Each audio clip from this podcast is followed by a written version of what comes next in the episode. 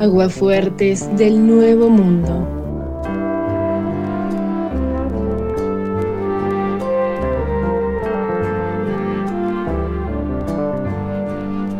Buenos días, Antena.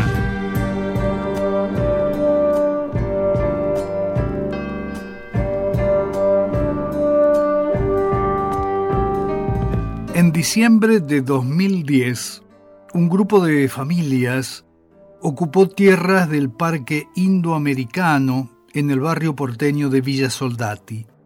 El jefe de gobierno de la ciudad de Buenos Aires era entonces Mauricio Macri, quien dispuso una feroz represión policial cuyas incidencias pudieron ser seguidas a través de las imágenes televisivas.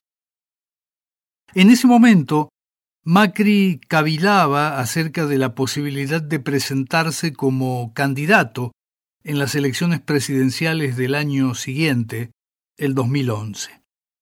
Sin embargo, desistió y prefirió ofrecerse para un segundo mandato al frente de la capital argentina. Algunos pensamos que algo se había roto cuando vimos la furia del ataque uniformado contra esas personas que intentaban conseguir un lugar para vivir, como garantiza la Constitución argentina. Y con alguna cuota de ingenuidad, supusimos que la imagen del alcalde podría sufrir algún daño. Pero no fue así. Miles de porteños ratificaron su apoyo al individuo que mejor sintonizaba con sus ideas conservadoras y de derecha, porque la mayoría del electorado de la ciudad de Buenos Aires viene ratificando que esa es su opción desde hace años. Esa muestra de equivocación en las ponderaciones sociales volvió a repetirse en los comicios presidenciales recientes. Ricardo Foster un pensador que estas aguafuertes tienen en altísima estima, dijo hace unos días que la derrota electoral del oficialismo podía imaginarse de antemano, pero que nunca se pudo anticipar su magnitud. El filósofo considera que quizás estemos asistiendo a una profunda transformación cultural y subjetiva de las relaciones entre las personas y puntualizó. Hemos pasado de la política como argumentación a la política como emocionalidad y afectividad. Milei ganó en el terreno puro de la emocionalidad. Si tomamos, por ejemplo, el debate entre Massa y Milei, todos aquellos que siempre hemos tenido una relación con la política que incluía, por supuesto, la pasión, el deseo, pero también la argumentación y la racionalidad, estábamos convencidos que fue tan claro el, triunfo argumentativo de Massa, la incapacidad de Milei prácticamente para responder nada, que nos fuimos a acostar tranquilos esa noche y sin embargo nos equivocamos, mm. porque una parte mayoritaria de la sociedad argentina leyó lo contrario a lo que habíamos leído nosotros, leyó emocionalmente ese debate, leyó que Massa era un político besado, profesional, lleno de eh, jugarretas y estrategias muy hábiles propias del político profesional que se las sabe todas, y que mi ley era espontaneidad, sinceridad, que el no saber de mi ley juega en espejo con el no saber de una parte mayoritaria de la sociedad y que la sociedad se identifica no con el que sabe, sino con el que no sabe.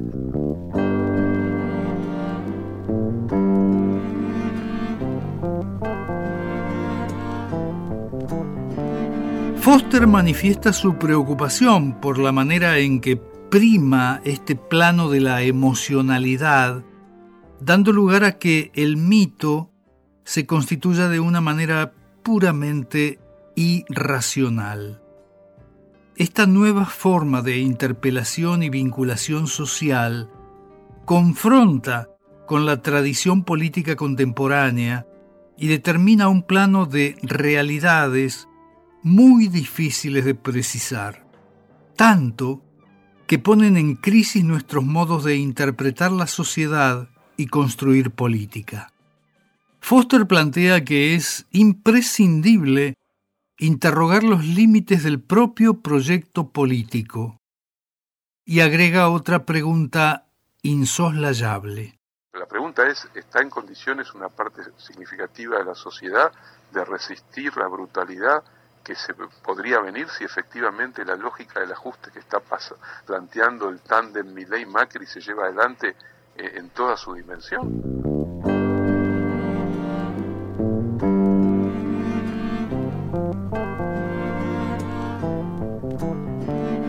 Lo que está en juego es el desmembramiento de lo popular, de una clase llamada obrera, dice Foster, que hoy tiene poco de clase y menos de obrera. La emergencia de un cuentapropismo que no solo es económico, sino moral, porque está ligado a un conjunto de valores y presuntas virtudes orientadas hacia un hiperindividualismo, hacia una autorreferencialidad, a la acción heroica de un individuo que se aventura en el terreno farragoso del intercambio mercantil, en el que si triunfa es exitoso, y si no lo hace es por su propia responsabilidad. Este cronista piensa que las reflexiones del filósofo que citamos hoy ayudan a pensar más allá del inmediatismo y la lamentación por el daño inconmensurable que sufrirá el denominado campo nacional y popular. Un perjuicio que será mucho más grave si no se adquiere conciencia de la necesidad de constituir una oposición sólida porque solamente con fuerzas políticas consistentes se podrá poner un dique de contención a las políticas de desmantelamiento del Estado, endeudamiento internacional, conculcación de derechos, endiosamiento del mercado hasta límites exasperantes, destrucción de un aparato productivo que no podrá hacer frente a la apertura indiscriminada de nuestra economía y alineamiento con las administraciones de extrema derecha que aparecen en otras naciones. Habrá que aprender a procesar una discursividad que le haga lugar a las emociones genuinas, no impostadas, y que no por ello abandone la argumentación seria, porque de lo contrario seguiremos expuestos a equivocaciones como las que nos trajeron hasta aquí. Chao, hasta la próxima Agua Fuerte.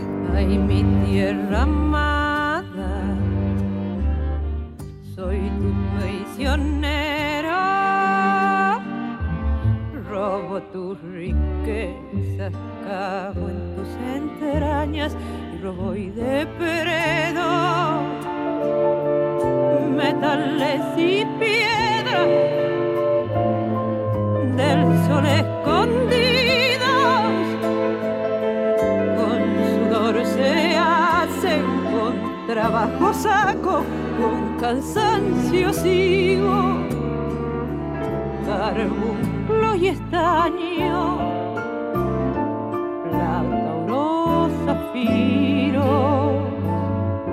Ay, que no los quiero. Ay, que no los quito. Son gotas de sangre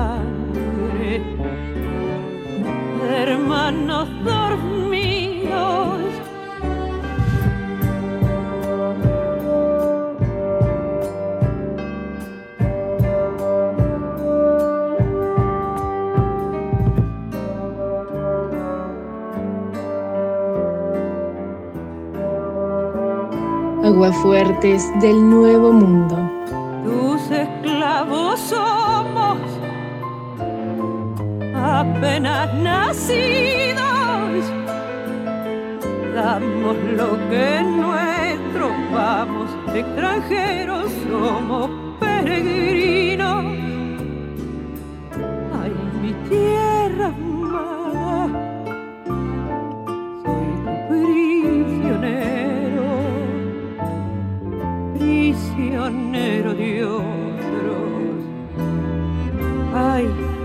no los quiero.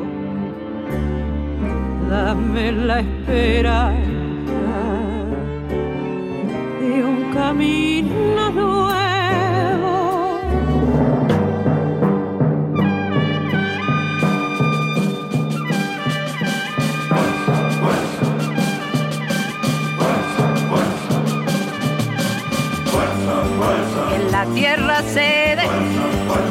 La tierra otorga, la semilla llega, que la espiga brota, sol no me calcine, que malas escorias, esparce las nubes, renueva las hojas, todo lo que siembro, todo lo que brota, otros se lo llevan el viento lo cobra, me quedan las manos, mi esperanza sola.